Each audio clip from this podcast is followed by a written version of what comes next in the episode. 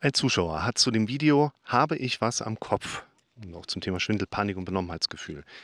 Einen Kommentar geschrieben und schreibt, habe nur beim Gehen Schwankschwindel, so eine Art, die man bei Walking-Aufnahmen sieht. Irgendwie habe ich ein Gefühl, dass die Welt beim Gehen oder Fahren als Beifahrer wie in Aufnahmen aus dem Fernseher sind, leicht schneller als normal. Hat mit meinen Augen zu tun. Zum Beispiel bei YouTube gibt es einen Beitrag, ein Video unter Walking in Hamburg. Leider sehe ich die Welt seit zwei Jahren in diesem Schwanken und ich weiß nicht, woran es liegen könnte. Leider kein Befund. Jeder Arzt schiebt dich zu einem anderen Kollegen wie ein Schneeball immer weiter. Passend zu diesem etwas kryptischen Kommentar habe ich euch noch einen zweiten mit dazu rausgesucht, der einfach mega gut zu dem Thema passt. Und da schreibt ein Zuschauer, ich habe auch dieses Problem mit dem Schwindel seit Wochen. Kann dies wirklich sein, dass es völlig an der Psyche liegt? Es ist so ein seltsames Ohnmachtsgefühl und die Derealisierung, als ob ich träume, so ganz plötzlich. Mein Leben aktuell ist aber auch seelisch sehr belastend, daher denke ich, es kommt daher. Erstmal muss man verstehen, dass es nichts Körperliches ist, oder? Ich habe euch beide Kommentare mal rausgesucht, weil ich einen Zusammenhang sehe zu einer möglichen Antwort, die in die Richtung geht. Sind die Symptome körperlich oder ist das wirklich etwas, was unsere Schü unsere Psyche so schafft. Und in diesem Zusammenhang können wir da mal gerade rückwärts durchgehen. Müssen wir erst verstehen, dass es wirklich nichts Körperliches ist? Ich finde das schwierig, weil das ist ein Bedürfnis, was sehr viele Menschen haben. Im Sinne von erst brauche ich die Garantie und die Gewissheit, es ist nichts Körperliches. Und dann habe ich die Entlastung. Oder dann fange ich an, mit der seelischen Ebene zu arbeiten. Und das ist eines dieser typischen Mendan-Muster, in denen unser Gehirn gerne arbeitet. Und unser Gehirn arbeitet halt gerne im Wenn-Dann. Ja, also das heißt, wenn ich weiß, es ist nichts Körperliches, dann Punkt, Punkt, Punkt. Soweit wird es nicht kommen. Unser Kopf mag wenn dann. Und das bedeutet, sobald du eine Ausführung bekommst, eine Erklärung bekommst, eine Sicherheit bekommst, ja, es ist nichts Körperliches, dann greift sich dein Kopf nicht das dann, sondern baut ein neues Wenn dann auf. Ah, okay, ist nichts Körperliches, aber okay, wenn ich die Garantie kriege, ich bleibe gesund, dann. Und dann geht das immer so weiter. Und natürlich macht eine Abklärung erstmal Sinn, um von jemandem gesagt zu bekommen, ich finde hier keine körperliche Ursache für deine Beschwerden. Das macht durchaus Sinn. Aber wenn du dann einmal diese Rückmeldung hast, dann sollte man eben nicht versuchen, immer weiter an genau dieser Fragestellung festzukleben. Ja, ist es nicht vielleicht doch was Körperliches? Es ist sehr wahrscheinlich, dass unser Kopf uns genau das immer wieder vorgibt. Aber gerade wenn unser Kopf uns immer wieder diese Befürchtung hochgibt, ist es sogar eher untypisch, dass die Symptome tatsächlich von einem körperlichen Hintergrund kommen. Und wir sollten uns vor allen Dingen auch nicht so sehr von den vermeintlichen körperlichen Symptomen blenden lassen, sage ich mal. In dem ersten Kommentar, der so ein bisschen kryptisch geschildert war, hat er was geschrieben von Walking-Aufnahmen und in Videos Hamburg, wo man dann irgendwas sieht.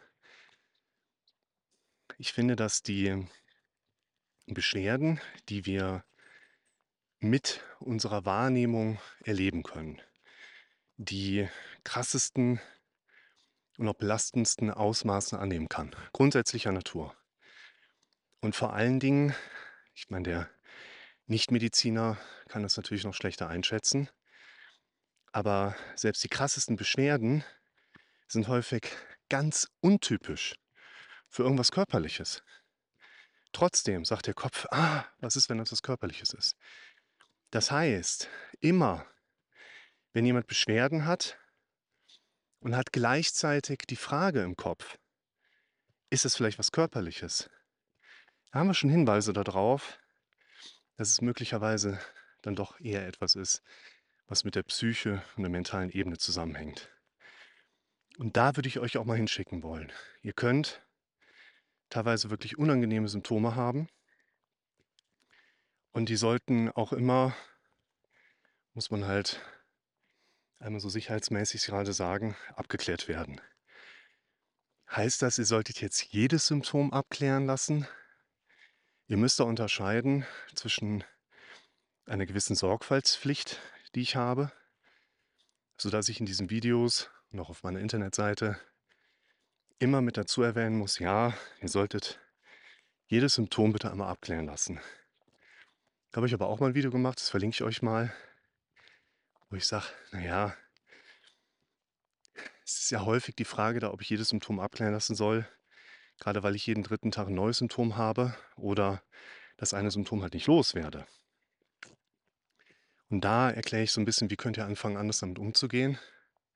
Und eben auch ein wichtiger Punkt ist, dass wenn ihr die Symptome dann mal abgeklärt habt, euer Kopf dann hingeht und sagt, ja, aber was ist denn, wenn der Arzt was übersehen hat oder in der Zwischenzeit was Neues dazugekommen ist, was jetzt die gleichen Symptome auslöst oder andere.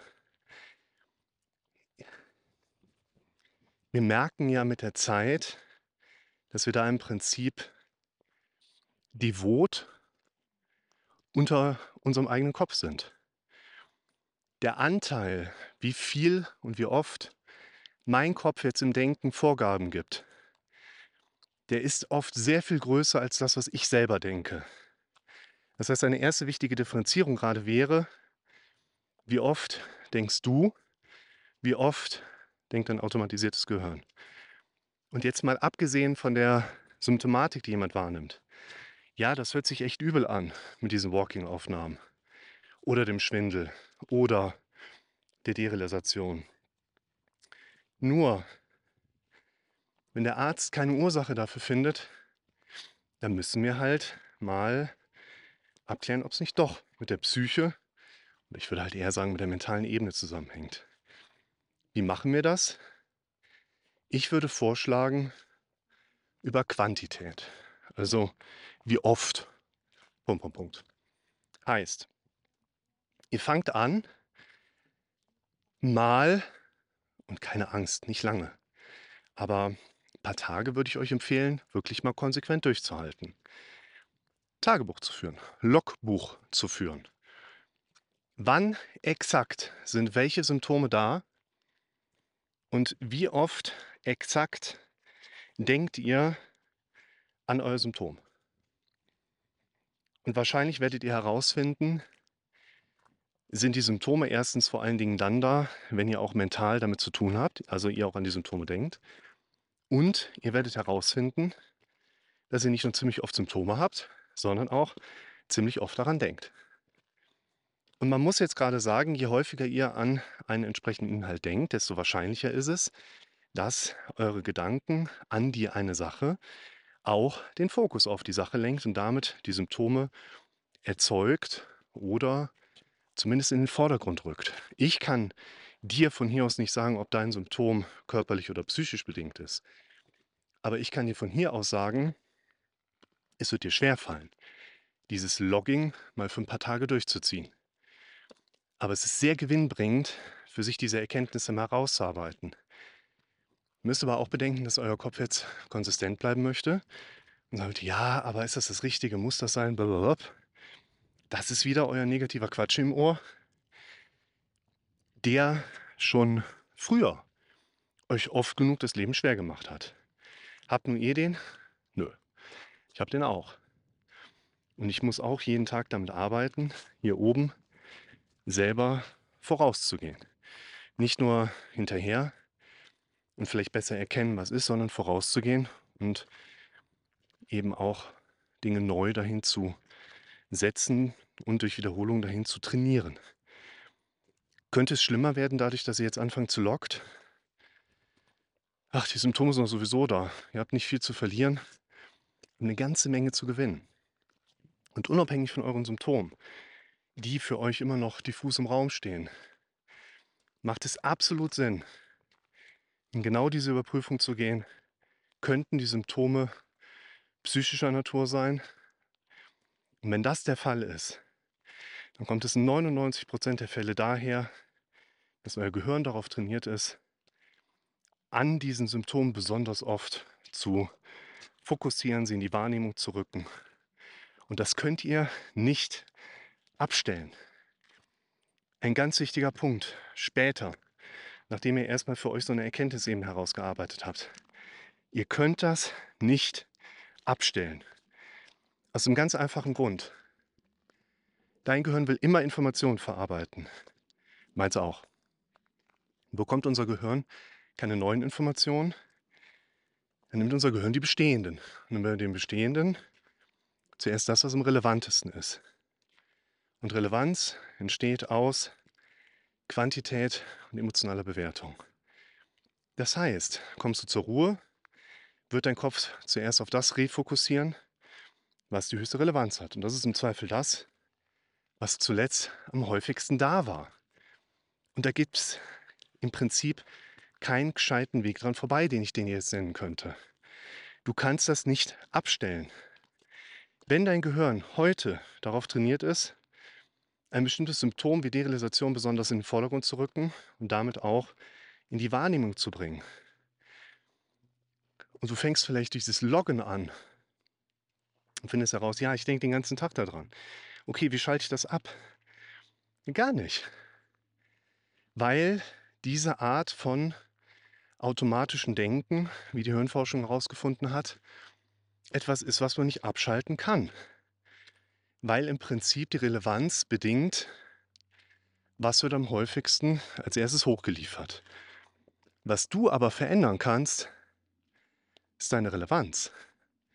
Durch dein hier oben andere Inhalte bewusst reinholen, aufzeigen, bewusst ablenken, am besten noch hinzulenken auf die Inhalte, die dein Leben verbessern, bedingt eine Verteilung oder Umverteilung Neuverteilung, Neustrukturierung deiner quantitativen Denkinhalte, das bedingt die neue Relevanz.